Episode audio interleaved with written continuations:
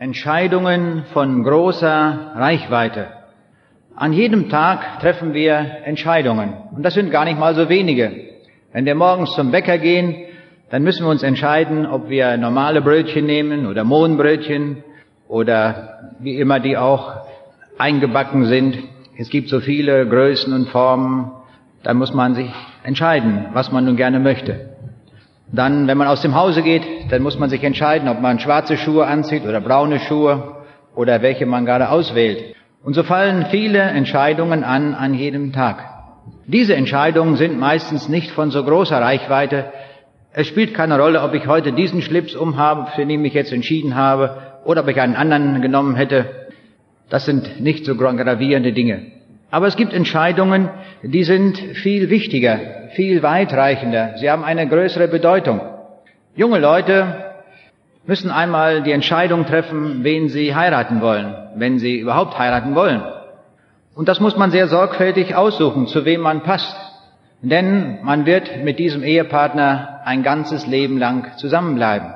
So wie es ja auch in der Trauformel heißt, bis dass der Tod euch scheide. Diese Entscheidung muss sehr sorgfältig getroffen werden. Dann fällt die Entscheidung an in jungen Jahren, welchen Beruf man erlernen will. Wo liegen die Begabungen? Was sollte man tun? Mit welchen Problemen will ich mich mein ganzes Leben lang beschäftigen? Auch diese Entscheidung ist eine von großer Reichweite, die sehr gut bedacht sein soll. Dann gibt es andere Entscheidungen, die über den persönlichen Kreis hinausgehen, wo sehr viele Menschen von betroffen sind. Christoph Kolumbus hatte die Idee, den Seeweg nach Indien zu finden. Und er nahm an, die Erde sei eine Kugel, und so hat er sich überlegt, wenn ich mit meinem Segelschiff immer nach Westen segle auf der Kugel, werde ich auch dann irgendwann einmal in Indien ankommen, obwohl Indien im Osten liegt. Er unternahm diese Reise, er entdeckte einen neuen Erdteil und diese Entscheidung hatte eine große Bedeutung, weil ein neuer Erdteil auf diese Weise entdeckt wurde. Und diese Entscheidung, die er getroffen hat, hat dann für viele Menschen eine weite Konsequenz gehabt. Oder ich denke an eine andere Entscheidung. Im Jahre 1707 kam es in Sachsen unter der Regierung von August dem Starken zu einer interessanten Begegnung. Der eine Mann war ein Physiker und Mathematiker. Es war Ehrenfried Walter von Tschirnhaus. Er beschäftigte sich mit hohen Temperaturen, die er mit Brennspiegeln und Brennlinsen dann erreichen konnte. Der andere war Johann Friedrich Böttcher, er war Alchemist und er beschäftigte sich damit, durch Mixturen irgendwann einmal Gold zu bekommen. Das ist ihm natürlich nie gelungen, aber es kam nun zu einer Begegnung mit diesem anderen Physiker und so haben die beiden eine Entscheidung getroffen, dass sie zusammenarbeiten wollen. Der eine konnte sehr gut mit hohen Temperaturen umgehen und der andere konnte alle möglichen Mixturen erstellen. Und der eine mixte alles Mögliche zusammen und der andere hat das dann erhitzt. Und bei diesen Experimenten kam dann schließlich heraus, dass das weiße Gold erfunden wurde. Und das nennen wir Porzellan. Durch diese Entscheidung dieser beiden Männer haben wir heute das Porzellan im Einsatz und das vielen Menschen zur Verfügung steht. Adenauer war schon 71 Jahre alt geworden und da traf er auch eine Entscheidung. Und zwar sagte er, ich will Bundeskanzler werden. Und er wurde es auch. Seine Entscheidung hat die Entwicklung der Bundesrepublik maßgebend beeinflusst. Gorbatschow führte Glasnost und Perestroika in die Politik ein und seine Entscheidung, in einer ganz gewissen Weise Politik zu betreiben, führte zur Freiheit der Menschen in der früheren Sowjetunion. So sehen wir, es gibt viele Entscheidungen, Manche haben eine untergeordnete Bedeutung, andere sind von großer Reichweite. Es gibt aber Entscheidungen, die haben eine unvorstellbar große Reichweite. Das ist die größte Reichweite, die es überhaupt gibt. Und von einer solchen Entscheidung, die so weit reichend ist, davon berichtet uns ein Text aus dem Neuen Testament. Und der ist aufgezeichnet im Johannesevangelium, Kapitel 6, in den Versen 60 bis 69. Und diesen Text lese ich uns jetzt einmal vor. Da heißt es, Viele nun seiner Jünger, die das hörten, sprachen, das ist eine harte Rede. Wer kann sie hören? Da Jesus aber bei sich selbst merkte, dass seine Jünger darüber murrten, sprach er zu ihnen, ist euch das ein Ärgernis? Wie, wenn ihr nun sehen werdet des Menschensohn auffahren dahin, wo er zuvor war? Der Geist ist, der da lebendig macht. Das Fleisch ist zu nichts nütze. Die Worte, die ich zu euch geredet habe, die sind Geist und sind Leben. Aber es sind etliche unter euch, die glauben nicht. Denn Jesus wusste von Anfang wohl, wer die waren, die nicht glaubten und wer ihn verraten würde. Und er sprach, Darum habe ich euch gesagt, niemand kann zu mir kommen, es sei ihm denn von meinem Vater gegeben. Von da an wandten seiner Jünger viele sich ab und wandelten hinfort nicht mehr mit ihm. Da sprach Jesus zu den Zwölfen, wollt ihr auch weggehen? Da antwortete ihm Simon Petrus, Herr, wohin sollen wir gehen? Du hast Worte des ewigen Lebens. Und wir haben geglaubt und erkannt, dass du bist der Heilige Gottes. Soweit dieser Text aus dem Neuen Testament. Dieser Vers 66 ist ein sehr trauriger Vers. Hier steht, von da an wandten seiner Jünger viele sich ab und wandelten hinfort nicht mehr mit ihm. Es waren Menschen gewesen, die eine Entscheidung getroffen haben, Jesus nachzufolgen. Sie wurden seine Jünger und dann auf einmal haben sie gesagt, ich will nicht mehr. Das waren nun nicht irgendwelche Nachzügler oder Mitläufer, die Halbherzigen, die Mitjubler, die es ja immer gibt, sondern es waren ernsthafte Jünger, die ihm gefolgt waren, dem Herrn Jesus, und jetzt sagten sie, ich will nicht mehr. Die Tragik wird noch größer, weil hier in diesem Text steht, es waren nicht nur ein oder zwei Leute, sondern es waren sogar viele. Viele haben sich abgewandt. Das Entscheidende, was uns dieser Text lehrt, ist also, dass wir mit Jesus unterwegs bleiben. Auf das Bleiben kommt es an. Dass man irgendwann einmal Jünger Jesu war, ist überhaupt nicht wichtig. Entscheidend ist, dass wir auf dem Weg bleiben. Sie wandelten hinfort nicht mehr mit ihm, heißt es hier. Wir wollen uns einmal die Gruppen ansehen von Menschen, die hier angesprochen werden in dem Text. Und wenn wir uns heute Abend so zahlreich versammelt haben, dann können wir diese gesamte Versammlung aufteilen in vier Gruppen. Wobei ich mir wünsche, dass zu der vierten Gruppe niemand gehört, nur zu den ersten drei Gruppen. Die erste Gruppe, die wir hier nennen können, ist die, das sind solche Menschen, die einmal mit Jesus angefangen haben, die eine Entscheidung getroffen haben und die immer bei ihm geblieben sind. Und sie werden noch immer bei ihm bleiben. Unser Männerchor singt immer ein Lied, das gefällt mir immer sehr gut. Da heißt es, bis in den Tod sind wir Jesu dein eigen.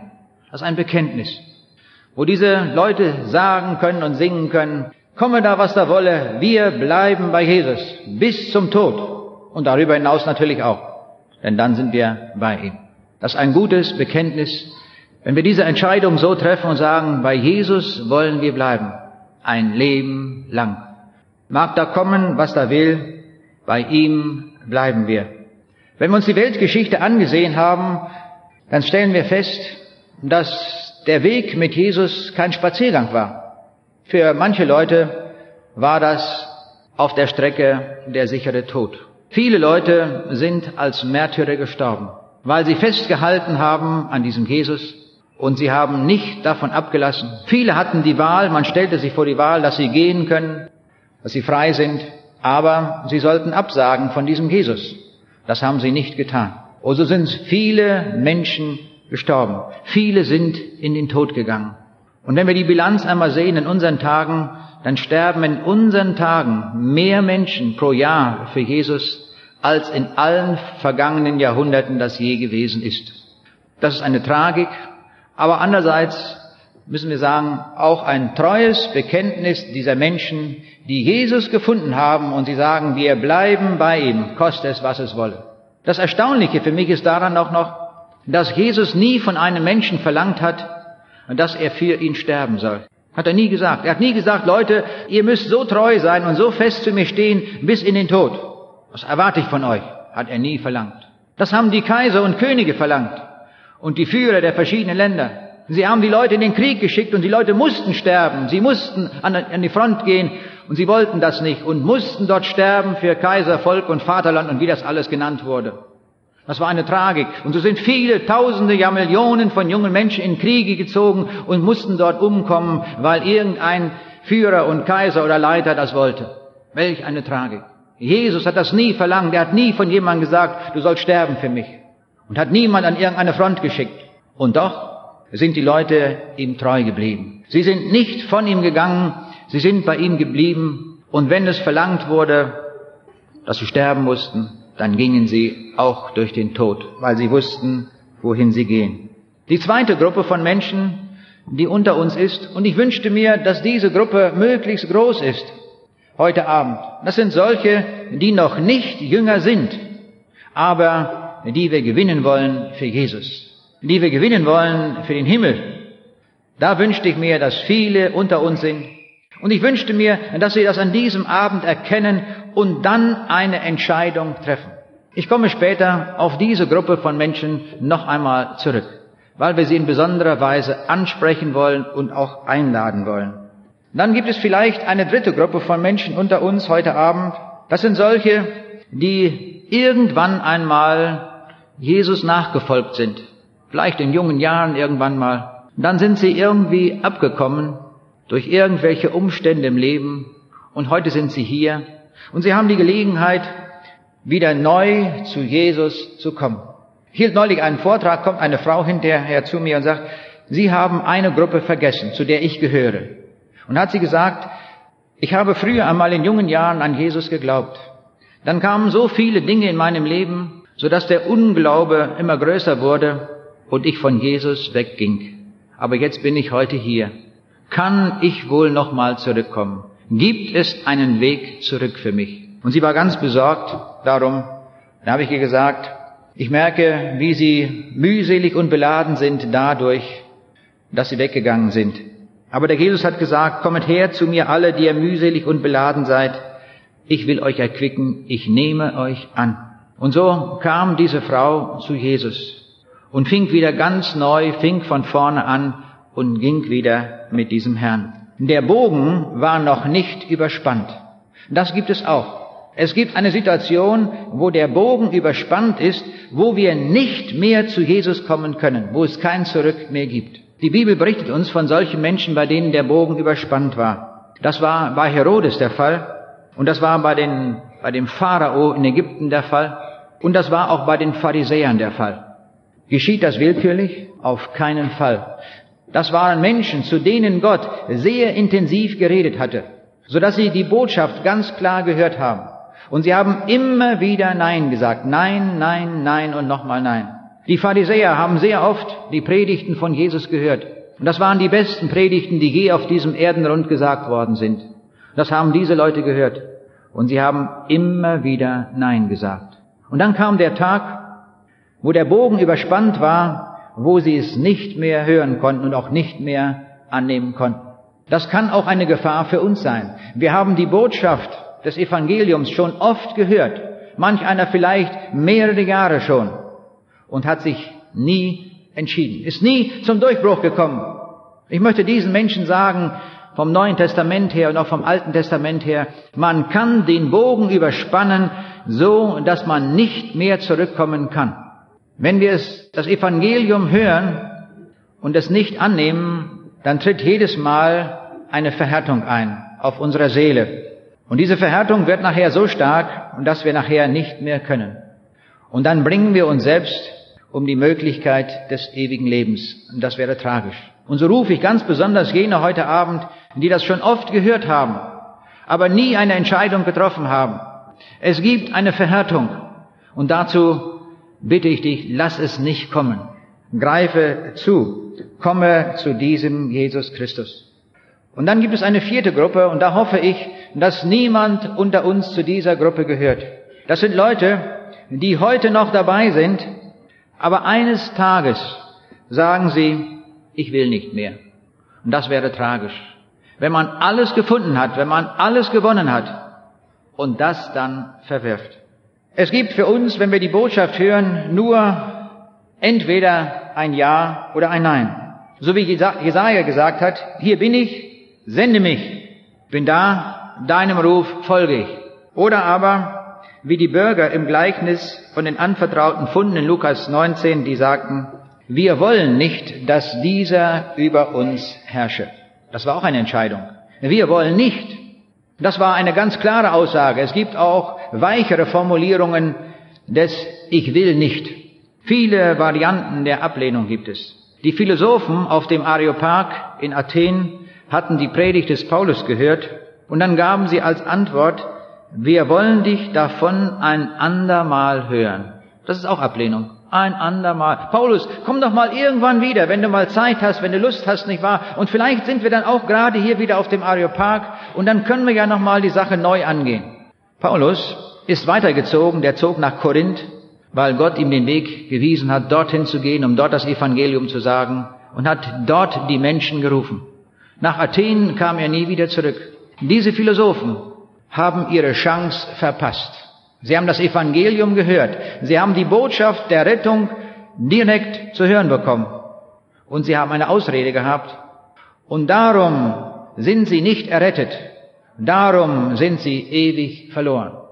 Wir sehen also, die Entscheidung, die im Evangelium liegt, hat eine sehr große Reichweite. Sie hat ewigkeitliche Bedeutung. Als Paulus vor Festus war, dem Statthalter von Judäa, da hat er auch gepredigt, und dieser Mann kam zu folgendem Ergebnis. Er sagt, gehe hin für diesmal, wenn ich gelegene Zeit habe, will ich dich wieder rufen lassen. Die Bibel zeigt an keiner Stelle, dass er noch einmal den Paulus hat rufen lassen. Der war auch inzwischen ganz woanders. So hat er die Botschaft auch nicht angenommen und er ist nie Jünger Jesu geworden. Und so gehört er nach den Aussagen der Schrift ganz deutlich zu den Verlorenen. Ich stelle mir mal vor, welch eine Tragik das ist für die Leute, wenn sie am Ort der Verlorenheit sind und sie müssen sagen, wir haben einmal das Evangelium gehört. Wir wurden gerufen. Wir wurden ganz persönlich angesprochen, wir hätten das annehmen können, aber wir haben es nicht getan. Welch eine Tragik, wenn man bei dieser Entscheidung nicht zugreift. Wir wollen uns noch mal einmal diese Leute ansehen, die gegangen waren. Was waren das eigentlich für Leute? Warum sind sie gegangen? Sie haben sich ja bewusst abgekehrt. Sie waren, so würde ich sagen, zunächst einmal eine Gruppe von Leuten, die mit anderen Erwartungen zu Jesus gekommen waren. Sie haben die Taten Jesu gesehen. Er konnte alle Krankheit heilen.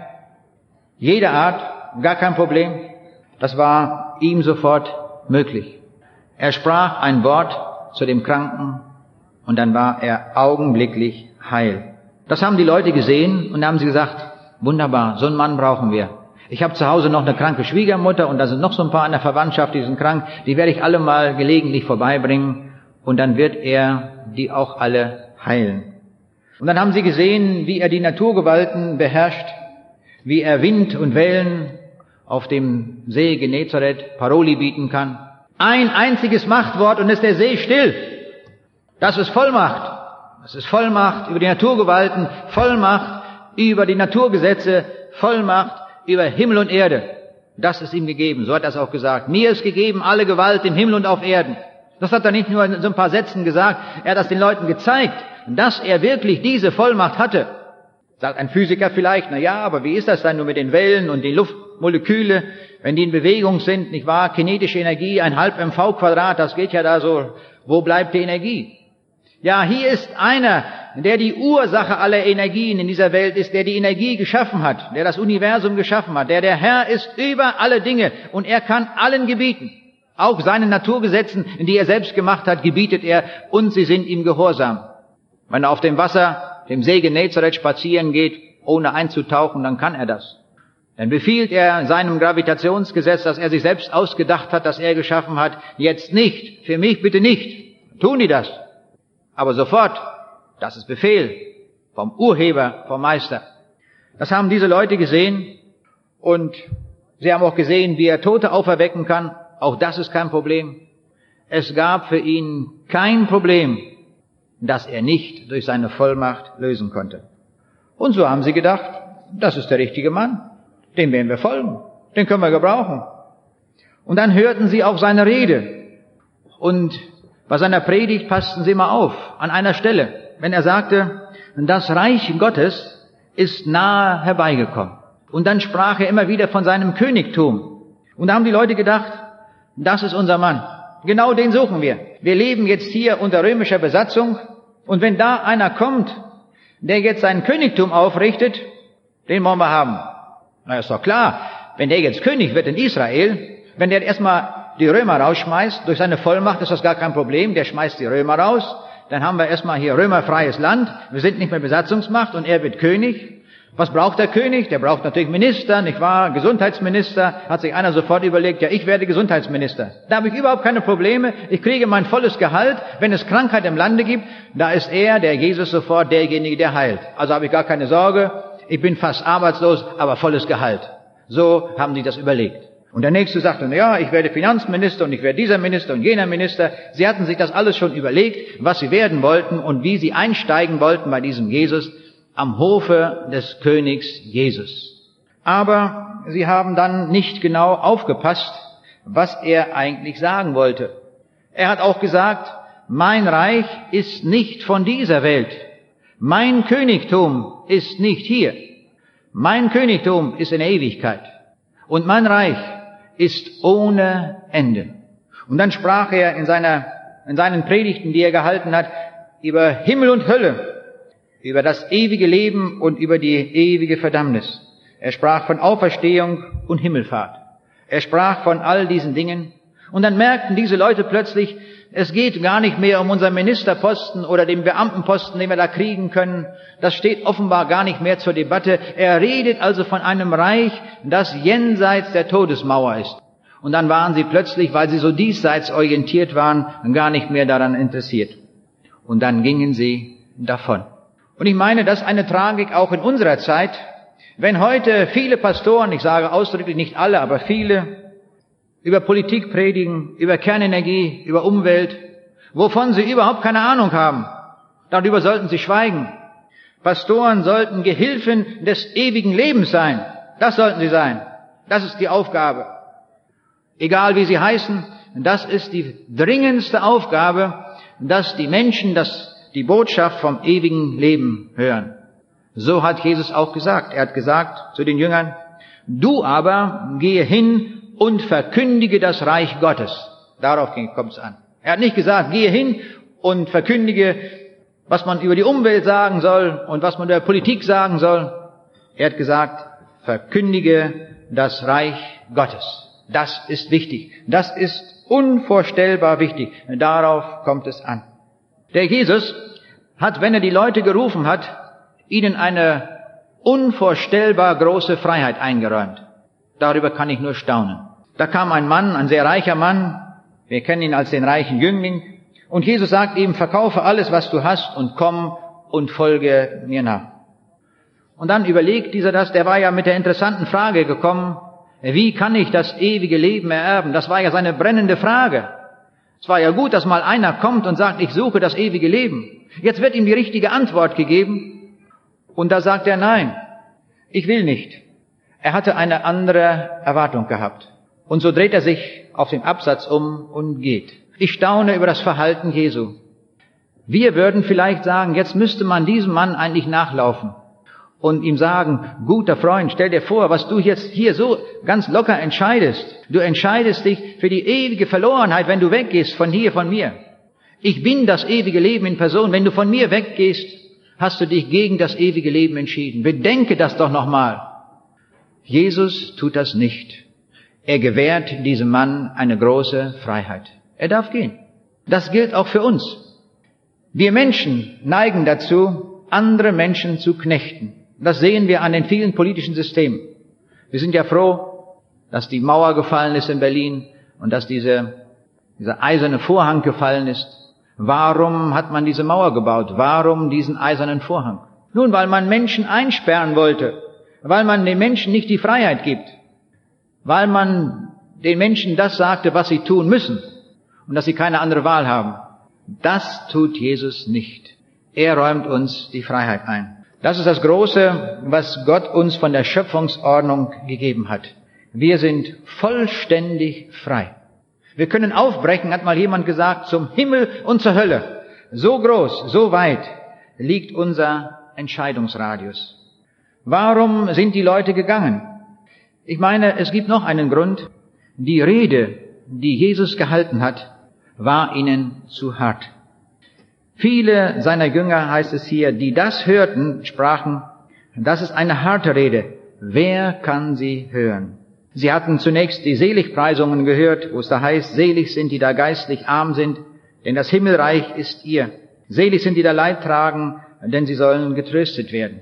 Und vielleicht haben wir auch hier und da die Vorstellung, dieser Jesus, das ist so ein milder Mann, der so dort in Sandalen mit einem Umhang an den Weizenfeldern von Galiläa spazieren geht und jedem Menschen, der da kommt, nur Trost und alles Gute sagt. Und das ist einseitig. Dieser Jesus hat auch gesagt, liebet eure Feinde, segnet die euch fluchen und tut wohl denen, die euch hassen. Und er hat gesagt, geht ein durch die enge Pforte, denn die Pforte ist weit und der Weg ist breit, der zur Verdammnis führt. Das hat er auch gesagt. Und er hat auch gesagt, in Matthäus 7, Vers 21, es werden nicht alle, die zu mir sagen, Herr, Herr, in das Himmelreich kommen, sondern die den Willen tun meines Vaters im Himmel. Ein wichtiges Wort auch an uns heute Abend. Nicht alle werden in das Himmelreich kommen, sondern die den Willen tun meines Vaters im Himmel. Was hat der Vater im Himmel gesagt als dringendste, wichtigste Anordnung an uns? Glaubet an meinen Sohn Jesus Christus. Auf ihn sollt ihr hören. Dann habt ihr das ewige Leben. Dieser Jesus hat auch gesagt, lasst die Toten ihre Toten begraben, gehe du aber hin und verkündige das Reich Gottes.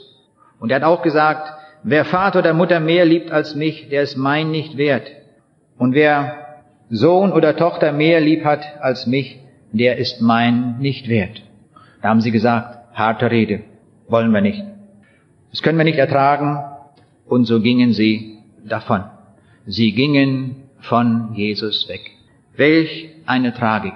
Sie haben das ewige Leben damit verlassen. Sie sind weggegangen. Dann waren noch Jünger bei ihm geblieben, bei Jesus, und er stellt ihnen in aller Freiheit die Frage, wollt ihr auch weggehen? Ich halte euch nicht. Ich binde euch nicht, ich kette euch nicht an, ihr seid frei. Jesus baut keine Mauern und er legt uns auch keine Fesseln an und keine Ketten. Das Bleiben und das Kommen, beides ist freiwillig. Das ist sehr wichtig zu wissen. Petrus gibt eine wunderbare Antwort. Er überschlägt noch einmal alles. Er war einige Jahre mit Jesus unterwegs gewesen. Und dann kommt sein Bekenntnis. Und er sagt, Herr, wohin sollen wir gehen? Und in diesem Wort Herr steckt schon die richtige Antwort. In genauer Übersetzung heißt es, Herr, zu wem sollen wir gehen? Und dann gibt dieser Petrus eine wunderbare Antwort. Er sagt, du hast Worte des ewigen Lebens. Und wir haben geglaubt und erkannt, dass du bist der Heilige Gottes. Petrus bezieht sich allein auf das Wort Gottes. Du hast Worte des ewigen Lebens. Er bezieht sich nicht auf die Taten, er bezieht sich nicht auf die Erfahrung, er bezieht sich auf das Wort. Petrus denkt an die Ewigkeit, weil er sagt, du hast Worte des ewigen Lebens. Und damit drückt er aus, es gibt keinen anderen Weg zum Heil. Keinen und das müssen wir ganz deutlich betonen, es gibt absolut keinen anderen Weg zum Himmel als nur durch Jesus allein. Und das müssen wir in unserer Zeit sehr deutlich sagen, weil es viele Stimmen gibt, die es ganz anders sagen. Wir waren in Urlaub gewesen auf einer Nordseeinsel und da ist es so üblich, dass hier und da Redner hinkommen, die dann Vorträge halten. Und da kam ein Theologieprofessor und hielt dort einen Vortrag. Und bin da hingegangen, um mal zu hören, was er sagt. Und dann erzählte er, in seinem Vortrag brachte er das sprach er über die Religionen und er sagt, alle Religionen sind auf dem Weg zu Gott. Die Hinduisten, die Buddhisten, ja auch die Animisten, es sind alles unsere Schwestern und Brüder. Und dann war hinterher eine Diskussion angesetzt und da habe ich mich natürlich sofort gemeldet in dieser Diskussion und habe ihm gesagt, wie er folgende Aussagen der Bibel versteht. Es ist nur ein Name unter dem Himmel den Menschen gegeben, darin wir sollen selig werden, nämlich der Name Jesus. Und die Bibel sagt, wer den Sohn Gottes hat, der hat das ewige Leben, wer ihn nicht hat, der hat das ewige Leben nicht. Antwort von ihm war eine Diskussion, da sprechen Sie eine schwierige Frage an. Ich wünsche Ihnen einen guten Urlaub. Das war die Antwort. Als Theologieprofessor habe ich gestaunt. Wie kann man so viel studieren, alle Sprachen können, Griechisch, Hebräisch, was weiß ich, alles, was er kannte, und so sehr an der Bibel daneben liegen. Eine Woche später sprach er wieder. Ich dachte, da musst du wieder hin. Mal sehen, was er heute sagt. Er hielt einen Vortrag zu einem ganz anderen Thema. Dann plötzlich auf einmal stand er auf und entsprach er wieder über die Religion. Vorher hat er gesessen. Dann stand er auf und das klang so, als hat er jetzt, nimmt er jetzt eine heilige Handlung vor und dann hat er über alle Religionen gesagt, dass sie zum Gott führen, dass sie zum Himmel führen. Es war wieder Diskussion angesetzt, ich melde mich wieder. Und da habe ich ihm gesagt, wissen Sie, die Bibel zeigt uns und da sagt uns Gott, ich bin der Gott, der einzige Gott, es ist kein anderer Gott. Und ich sage, wenn Sie im Alten Testament lesen Sie, wenn Sie dort lesen, da stellen wir fest, dass das Volk Israel immer dann, wenn sie sich anderen Göttern zugewandt hatte, dass dann das Gericht über Israel kam. Und dann habe ich ihm gesagt, Jesus hat uns ein Vermächtnis hinterlassen. Er hat gesagt, geht hinaus in alle Welt und verkündigt das Evangelium. Viele haben das unter Verlust des eigenen Lebens getan. War das nun alles vergeblich? Dann kam seine Antwort, die so lautete wörtlich, darauf antworte ich nicht. Das war's. Wie traurig ist das, wenn ein Theologieprofessor eine solche Antwort gibt und nicht sich auseinandersetzt, wenn er auch die Meinung hat. Ich bin so dankbar, dass wir in der Bibel klare Aussagen haben, dass die Bibel uns ganz deutlich sagt, es gibt nur einen Weg nach Hause und das ist der Weg durch Jesus Christus. Kein anderer Weg ist den Menschen gegeben, um das ewige Leben zu bekommen. Sonst wäre das Kreuz völlig sinnlos. Es war ein harter Weg für Jesus, an dieses Kreuz zu gehen um die Sündenlast einer ganzen Menschheit zu tragen. Alles, wozu wir nur gedanklich und mit Taten fähig sind, das hat er am Kreuz durchlitten. Jede einzelne Sünde von uns. Was für eine riesige Tat hat dieser Jesus für uns getan. Unvorstellbar, was er für uns gemacht hat. Und wie kann man das wegwischen, indem man dann sagt, es spielt keine Rolle. Man kann glauben, was man will. Ich bin froh, dass die Bibel uns eine klare Ausrichtung gibt und darum können wir auch von der Bibel her ganz klar und ganz gewiss predigen, damit jeder, der die Botschaft hört, genau weiß, woran er ist. Jetzt möchte ich mich in besonderer Weise denen zuwenden, dieser Gruppe, die noch nicht jünger sind, die wir gewinnen wollen für Jesus Christus, damit sie dieses ewige Leben, das der Jesus verheißt, bekommen. Wir Menschen sind eigentlich ganz eigenartig. Wir sind sehr stark irdisch gesinnt.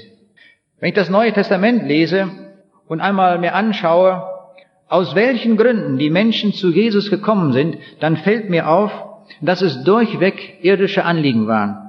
Die zehn Aussätzigen hatten Aussatz und sie wollten gesund werden.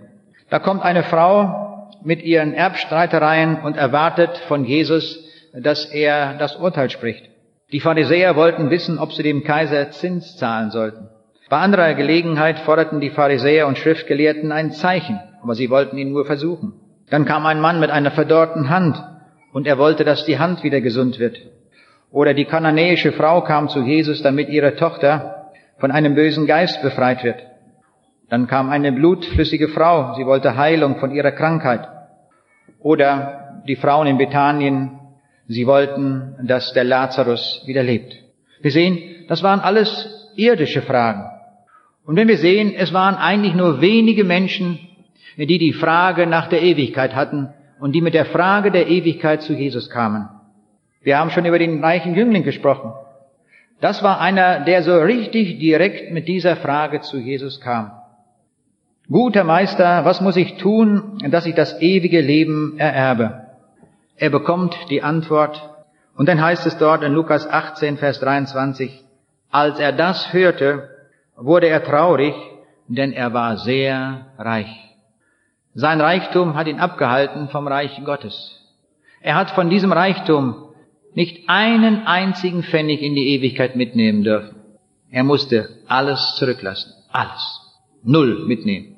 Jetzt sitzt er am verkehrten Platz. Was wird dieser Mensch in der Ewigkeit nachdenken? Hätte ich doch bloß diesen Ratschlag Jesu befolgt, der mich gerufen hat, der mir gesagt hat, was ich tun soll, folge mir nach. Ich habe es nicht getan. Dann gibt es andere, wie der Zachäus.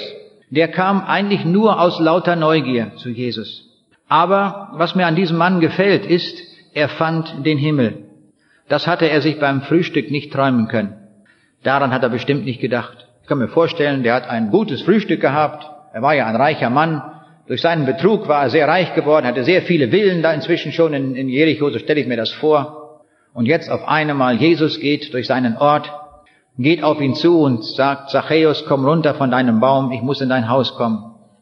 Und er willigt ein und sie nehmen die nächste Villa da, sie gehen da rein. Stell mir vor, die Frau versorgt sie dann mit Kaffee und Tee und so weiter. Und bei diesem Gespräch, da zeigt Jesus ihm, wer er ist. Und dass, wenn er so bleibt, in die Verlorenheit geht. Da wird der Mann hellwach und sagt, das kann nicht sein, ich will nicht verloren gehen, was muss ich tun? Und Jesus sagt ihm, komm zu mir, folge mir nach, bleibe bei mir, dann hast du den Himmel. Das tue ich, sagt er. Sofort.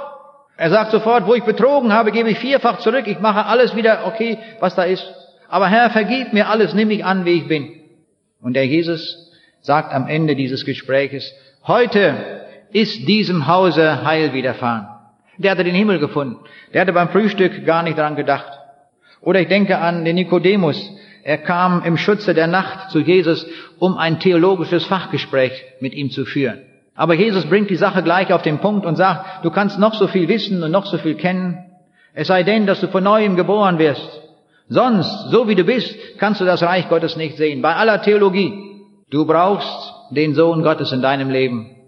Dieser Mann trifft eine Entscheidung und den werden wir auch im Himmel wiedersehen. Das hatte der bestimmt nicht beim Frühstück gedacht, dass er am diesem Abend in der Nacht den Himmel findet.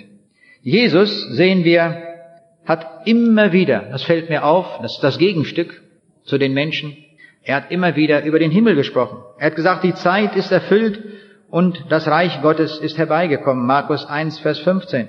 Und in Markus 8, Vers 36 sagt er, was hilft es dem Menschen, wenn er die ganze Welt gewönne und nehme Schaden an seiner Seele? Dann kommen die Seligpreisungen, wo er immer wieder hinweist auf den Himmel. Dann die vielen Gleichnisse, die alle über den Himmel reden. Und dann sagt er, wenn ihr nicht umkehrt und werdet wie die Kinder, so werdet ihr nicht in das Himmelreich kommen. Immer wieder spricht er vom Himmel. Wie finden wir den Himmel? Wie kommen wir zum Ziel? Wir können feststellen, anhand der Beispiele, die wir im Neuen Testament finden, das Himmelreich findet man an einem ganz bestimmten Tag. Das Himmelreich findet man nicht im Laufe des Lebens, dass man so sagen kann, ja so zwischen 18 und 27 in der Spanne irgendwo habe ich da mal so den Himmel gefunden. So nicht, niemals. Den Himmel findet man an einem Tag. Das kann man belegen mit einem Datum. Da habe ich mich bekehrt zu Jesus Christus, da habe ich ihn gefunden und damit habe ich den Himmel gefunden. Der Erwerb des Himmels ist nicht mit einer Leistung verbunden. Da muss man nichts mitbringen, nur seine Lumpen, nur seine Verfehlungen, seine Sünden. Das Himmelreich finden wir, das ist auch sehr wichtig zu wissen, völlig unvorbereitet. Man muss nicht sagen, also heute bereite ich mich vor, schon den ganzen Tag, damit ich am Abend eine Entscheidung treffen kann für Jesus und damit ich dann in den Himmel kommen kann. Überhaupt nicht. Wir können so kommen, wie wir sind. Von einer Arbeit, von irgendetwas, was wir getan haben, was wir gemacht haben. Ich will mal sagen, vielleicht sogar von einem Ehestreit, einem Krach, irgendeiner Sache oder Ärger über den Nachbarn, ganz egal was. Dann haben wir vielleicht gesagt, jetzt gehe ich einmal in die Halle, jetzt will ich mal ganz was anderes hören. Auch das ist möglich. Auch wenn wir so gekommen sind, völlig unvorbereitet, dann sind wir gerade recht für den Himmel. Der Schächer am Kreuz, der dort aus dem Verbrechen rausgeholt wurde, dort mitgekreuzigt wurde mit Jesus, der hatte sich bestimmt nicht darauf vorbereitet. Aber in letzter Minute, da spricht er noch Jesus an und sagt, wenn du in dein Reich kommst, dann denke doch auch an mich. Und er bekommt sofort die Antwort, heute noch wirst du mit mir im Paradiese sein. Ganz unverhofft. So geht das. So finden wir den Himmel. Das Himmelreich ist nicht nur etwas äußerst Wichtiges, sondern es ist das Allerwichtigste. Es gibt nichts Wichtigeres, nichts Größeres, nichts Entscheidenderes, was wir in diesem Leben entscheiden müssen. Und dazu brauchen wir nur unseren Willen. Es kommt nur auf unseren Willen an. Es kommt nicht darauf an, wie wir gelebt haben, wie unsere Vergangenheit ausgesehen hat. Es kommt nicht darauf an, welche Sprache wir sprechen, aus welcher Rasse wir kommen. Es spielt alles keine Rolle. Die einzige Frage, die Jesus stellt, ist, willst du? Mehr nicht. Mehr brauchen wir nicht mitzubringen, dass wir sagen, ich will. Das können wir deutlich ablesen an all den Beispielen. Es gibt so viele Irrlehren auf dem Gebiet und darum müssen wir das erstmal auch beseitigen, diese falschen Meinungen. Zur Zeit Luthers wurden Ablassbriefe verkauft, um die Sünden loszuwerden. Und der gängige Spruch hieß damals, wenn das Geld im Kasten springt, die Seele in den Himmel springt. Welch eine wahnwitzige Idee, so etwas zu erfinden. Niemand kann sich den Himmel erkaufen. Unmöglich. Sünden kann man nicht mit Geld bezahlen. Die Bibel sagt, Sünden können nur durch das Blut Jesu bezahlt werden. Es gibt keine andere Währung, die da mithalten kann. Nichts und gar nichts. Nur das Blut Jesu allein. Oder ein anderes Beispiel. Eine reiche Stiftsherrin ließ ein Armenhaus bauen, in dem 20 Frauen kostenlos wohnen konnten und auch dort verpflegt wurden. Eine gute Sache, man sagt. Aber es war an eine Bedingung geknüpft. Diese Stiftsherrin hatte gesagt, dass diese 20 Frauen jeden Tag eine Stunde für das Seelenheil der Stiftsherrin beten sollen. Was sagen wir dazu? Ja, ich weiß ja gar nicht, ob das reicht. Ich weiß ja gar nicht, ob 20 Frauen genug sind. Vielleicht muss man 200 Frauen haben und auch noch 50 Männer dazu. Und eine Stunde ist sowieso zu wenig. Vielleicht muss man zwei Stunden pro Tag beten, dass da ordentlich was zusammenkommt und dass dann die Stiftsherrin gerettet wird. Ist das so? Es ist völlig falsch. Es ist völlig verkehrt. Der Anruf des Herrn Jesu reicht, um in den Himmel zu kommen. Dass wir uns nicht alle möglichen Dinge einreden lassen, wie wir uns den Himmel gewinnen können. Die größte Tragik von unserem Menschsein ist nicht, dass wir vielleicht eine gescheiterte Ehe haben oder den Verlust der Aktien erleben oder den Verlust der Gesundheit haben oder den Verlust der Arbeitsstelle, auch nicht der Tod. Der schlimmste Verlust, der größte Verlust, die größte Tragödie unseres Lebens ist, wenn wir kein ewiges Leben haben. Das ist wirklich tragisch. Das ist die größte Tragödie, die es überhaupt nur gibt in einem Menschenleben. Wir können alles haben, wir können berühmt sein, wir können Millionen von Geld haben, wir könnten 20 Villen haben, wir können alles Mögliche haben, ein Privatflugzeug und sonst etwas. Und wir wären die ärmsten Menschen, die, die es überhaupt nur, die man sich vorstellen kann. Wenn wir dann keine Ewigkeit haben. Die Ewigkeit ist unvorstellbar wichtig. Darum hat der Jesus bei jeder Rede, die er geredet hat, immer wieder die Sache auf den Punkt gebracht und hat gesagt, ihr braucht diese Ewigkeit. Lasst euch erretten aus diesem verkehrten Geschlecht. Das ruft uns die Bibel immer wieder zu. In Apostelgeschichte 2, Vers 21, da lesen wir den wunderbaren Vers. Und es soll geschehen. Jeder, der den Namen des Herrn anrufen wird, wird errettet werden. Das ist Botschaft. Das ist Evangelium. Wer den Namen des Herrn Jesus anrufen wird, der wird errettet werden. Und in Apostelgeschichte 17, Vers 31 lesen wir, Glaube an den Herrn Jesus, so wirst du gerettet werden. Glaube an den Herrn Jesus, dann hast du das ewige Leben. Und dieser Mann, dem das gesagt wurde, im Gefängniswärter von Philippi, der tut das, der nimmt das an. Das war ein Heide, der hatte überhaupt nichts zu tun mit der Botschaft von Jesus. Der hört das dort nachts, als Paulus und Silas das im Gefängnis ihm sagen. Und dann heißt es dort einige Verse weiter, und er nahm sie zu sich in derselben Stunde der Nacht und wusch ihnen die Striemen ab und ließ sich auf der Stelle taufen. Das war Konsequenz. Er hat die Sache erkannt und nun folgt er diesem Jesus. Als wir im vergangenen Jahr zu evangelistischen Vorträgen in Polen waren, da hat an einem Abend, wie wir es heute Abend auch gehört haben, jemand, eine Frau, ein Zeugnis gesagt. Und das hat mich sehr beeindruckt. Diese Frau sagte, sie hat ein Stück Land gepachtet. Naja, denken, ein Stück Land ist gut, kann man pachten, um da Zwiebeln und was ich, Bohnen anzupflanzen. Nein, sagt sie, sie hat ein großes Schild angefertigt, vier Meter mal ein Meter siebzig. Und da drauf steht, Glaube an den Herrn Jesus, so wirst du gerettet werden. Und dieses Schild steht auf einem Hügel an einer sehr befahrenen Autostraße, wo Tausende von Fahrzeugen vorbeifahren. Und die kommen so aus der Tiefe und fahren über den Berg. Und dann sehen die dieses vier Meter breite Schild. Glaube an den Herrn Jesus, so wirst du gerettet werden. Tausende von Autofahrern lesen diese Botschaft. Und dann hat sie gesagt in ihrem Zeugnis, ich habe mir das inzwischen überlegt, sagt sie, ich habe jetzt dieses Grundstück gekauft. Es kann ja sein, dass der Eigentümer mir eines Tages sagt, ich will das nicht mehr.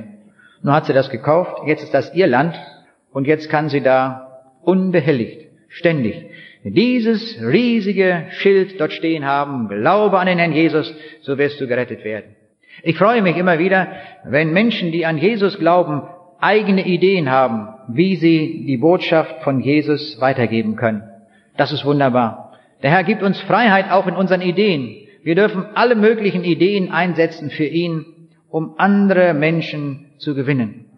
Die Vorträge waren damals in Bielsko-Biała, das liegt im Süden von Polen. Und ganz in der Nähe dort liegt ein Ort, der weltbekannt geworden ist, nämlich Auschwitz. Und wir dachten, da werden wir auch einmal hinfahren, diesen Ort uns einmal ansehen. Es ist ein furchtbarer Ort. Von Februar 1942 bis November 1944 wurden dort 1,6 Millionen Menschen, vorwiegend Juden, vergast und anschließend verbrannt. Man spricht heute in der Literatur von der Hölle von Auschwitz. Und neulich sagte jemand, das 20. Jahrhundert hat alle Höllenbilder nicht nur erfüllt, sondern noch überholt. Und als ich das las, gelesen habe und als wir dort in Auschwitz waren, habe ich sehr intensiv über diese Gedanken nachgedacht und gefragt, stimmt das? Ist Auschwitz eine Hölle gewesen? Diese Hölle von Auschwitz. Die Führerin, die uns dort das Gelände gezeigt hat, ging mit uns in eine Gaskammer und in dieser Gaskammer erzählte sie uns, da wurden 600 Menschen auf einmal vergast. 600. Dann wurden die Leichen rausgenommen und dann kamen wieder andere rein, wurden die auch wieder vergast. War das eine Hölle? Mir wurde das deutlich am Eingang, als wir dort reingingen, da waren etliche Fotos. Und da war ein Foto, das bei mir hängen geblieben. Das hat man gemacht an einer Zelle und da hatte jemand offenbar mit einem Nagel dort in die Wand ein Kreuz reingeritzt. Ein Kreuz mit dem Corpus Christi dran. Es war ein Mann, der an Jesus glaubte. Er ging auch durch die Gaskammer. Er ist also in der Gaskammer durch den Tod gegangen. Und wo ging er hin? In den Himmel. Er ging nicht in die Hölle. Das war für ihn Durchgang zum Himmel. Außerdem wurde mir dann deutlich, es ist ein sehr, sehr schrecklicher Ort, das müssen wir wirklich markieren. Aber es war noch keine Hölle. Dieser Ort, wo wir gewesen sind, den konnten wir jetzt besichtigen. Wir sind durch die Gaskammer durchgegangen und es ist überhaupt nichts passiert. Wir haben sogar noch freundliche Worte von der Führerin gehört. Die Hölle, wurde mir dann deutlich, ist genauso ewig wie der Himmel. Die Hölle wird man nie besichtigen können. Es wird nie so sein, dass man dorthin gehen kann und kann sagen, das war einmal die Hölle. Beide Orte, der Himmel und die Hölle, sind ewige Orte. Ich weiß sehr wohl, dass in unseren Tagen sehr viele Irrlehren unterwegs sind, wo man genau das entkräftet, weil an das nicht passt. Aber es ist von der Bibel her gesehen Lüge. Es ist falsch. Das dürfen wir nicht verkündigen. Wir müssen die Wahrheit sagen, so wie die Bibel das sagt. Die einen, sagt der Jesus, werden gehen in das ewige Leben und die andere werden gehen in die ewige Verdammnis. Und darum ruft uns der Jesus, dass wir den Himmel buchen. Und ich sagte nach einem, während eines Vortrags, dass man den Himmel buchen muss kommt hinterher eine Frau auf mich zu und sie sagt, sagen Sie mal, Sie haben da so gesprochen, den Himmel soll man buchen. Das klingt ja so wie nach Reisebüro. Ich sage, richtig, haben Sie richtig verstanden. Wie beim Reisebüro. Man muss buchen. Wenn Sie keinen Pass haben, keinen gültigen Pass und keine äh, Flugkarte und Sie wollen nach Hawaii, dann werden Sie dort nicht hinkommen. Sie brauchen einen gültigen Pass und Sie brauchen eine Flugkarte. Sonst geht das nicht. Ich sage, und so ist das auch beim Himmel. Ja, sagt sie, aber dann muss man ja die Flugkarte, muss man ja bezahlen. Ich sage, was meinen Sie, was die Flugkarte zum Himmel kostet? Die ist sehr teuer, die können wir gar nicht bezahlen. Die ist so teuer, dass das Vermögen noch nicht mal von dem reichsten Mann der Erde ausreicht, um die zu bezahlen. Was immer wir an Geld hinlegen würden, es würde nicht ausreichen für einen einzigen Platz zum Himmel. Und dann habe ich gesagt, aber ich bin froh, dass die Karte bezahlt ist. Der Jesus hat die Karte zum Himmel bezahlt. Sie war sehr, sehr teuer. Er musste sein Eigenblut dafür hergeben. Das hat er gemacht. Und darum kann er jetzt diese Flugkarten zum Himmel, um das Bild einmal zu gebrauchen, kann er jetzt verschenken. Ganz einfach verschenken. Wer sie will. Lass dir heute eine Flugkarte zum Himmel schenken. So einfach geht es. Alles, was kompliziert ist, haben die Menschen gemacht. Was Gott tut, ist einfach. Das habe ich an der Bibel auch gelernt. Kommt eine andere Person zu mir und sagt, ich kann mir überhaupt nicht vorstellen, dass Gott eine Ewigkeit mit mir zusammenleben will. Ich sage, wissen Sie, das kann ich mir auch nicht vorstellen. Dass Gott mit mir eine Ewigkeit zusammen sein will, das kann ich nicht begreifen. Das geht nicht in meinen Kopf rein. Aber sagte ich, wissen Sie, Gott hat das gesagt. Das habe ich mir nicht ausgedacht. Und das ist gut, dass wir das schriftlich haben. Und der Jesus hat gesagt in Johannes 17, Vers 24, da betet er zum Vater, Vater, ich will, dass wo ich bin, auch die bei mir sein, die du mir gegeben hast, damit sie meine Herrlichkeit sehen, die du mir gegeben hast. Das ist Evangelium. Das Evangelium sagt uns, der Himmel ist für dich und für mich. Die Karte ist kostenlos, und der Jesus möchte eine Ewigkeit mit uns zusammen sein. Darum sind wir geladen. Wir sind geladen und uns ist jetzt auferlegt die größte, die weitreichendste Entscheidung, die es überhaupt gibt. Es gibt keine größere, keine weitere Entscheidung, die wir überhaupt in diesem Leben treffen können. Wir können in diesem Leben auch manche Fehlentscheidungen treffen. Die größte Fehlentscheidung unseres Lebens wäre, wenn wir uns nicht für das ewige Leben entscheiden. Dann haben wir uns nämlich anders entschieden und kommen dann an den verkehrten Ort. Das wollen wir nicht. Und darum rufen wir heute ganz besonders, lass dich rufen und komm zu diesem Jesus, der dir die Flugkarte zum Himmel schenken will. Die Flugkarte, die gültig ist, die teuer bezahlt ist, die niemand von uns erwerben kann und niemand zahlen kann, die kann man sich nur schenken lassen. Wir brauchen nur unsere Sünden abzugeben und unser altes Leben. Und dafür bekommen wir als Geschenk dann das ewige Leben. Die Gewissheit, dass wir den Himmel geschenkt bekommen. Da gibt es nur noch eins, dem Herrn Danke zu sagen. Da gibt es nur noch eins, unseren Willen einzusetzen und zu sagen, Herr Jesus, hier bin ich. Nimm mich an, gib mir auch diese Karte aus deiner Hand. Darum wollen wir ihm danken und wir stehen zum Gebet auf. Ja, Jesus Christus, die Eintrittskarte zum Himmel war für dich sehr teuer. Du hast sie aber erworben am Kreuz durch ein vergossenes Blut. Und du alleine verfügst über diese Eintrittskarten. Nur du kannst sie geben.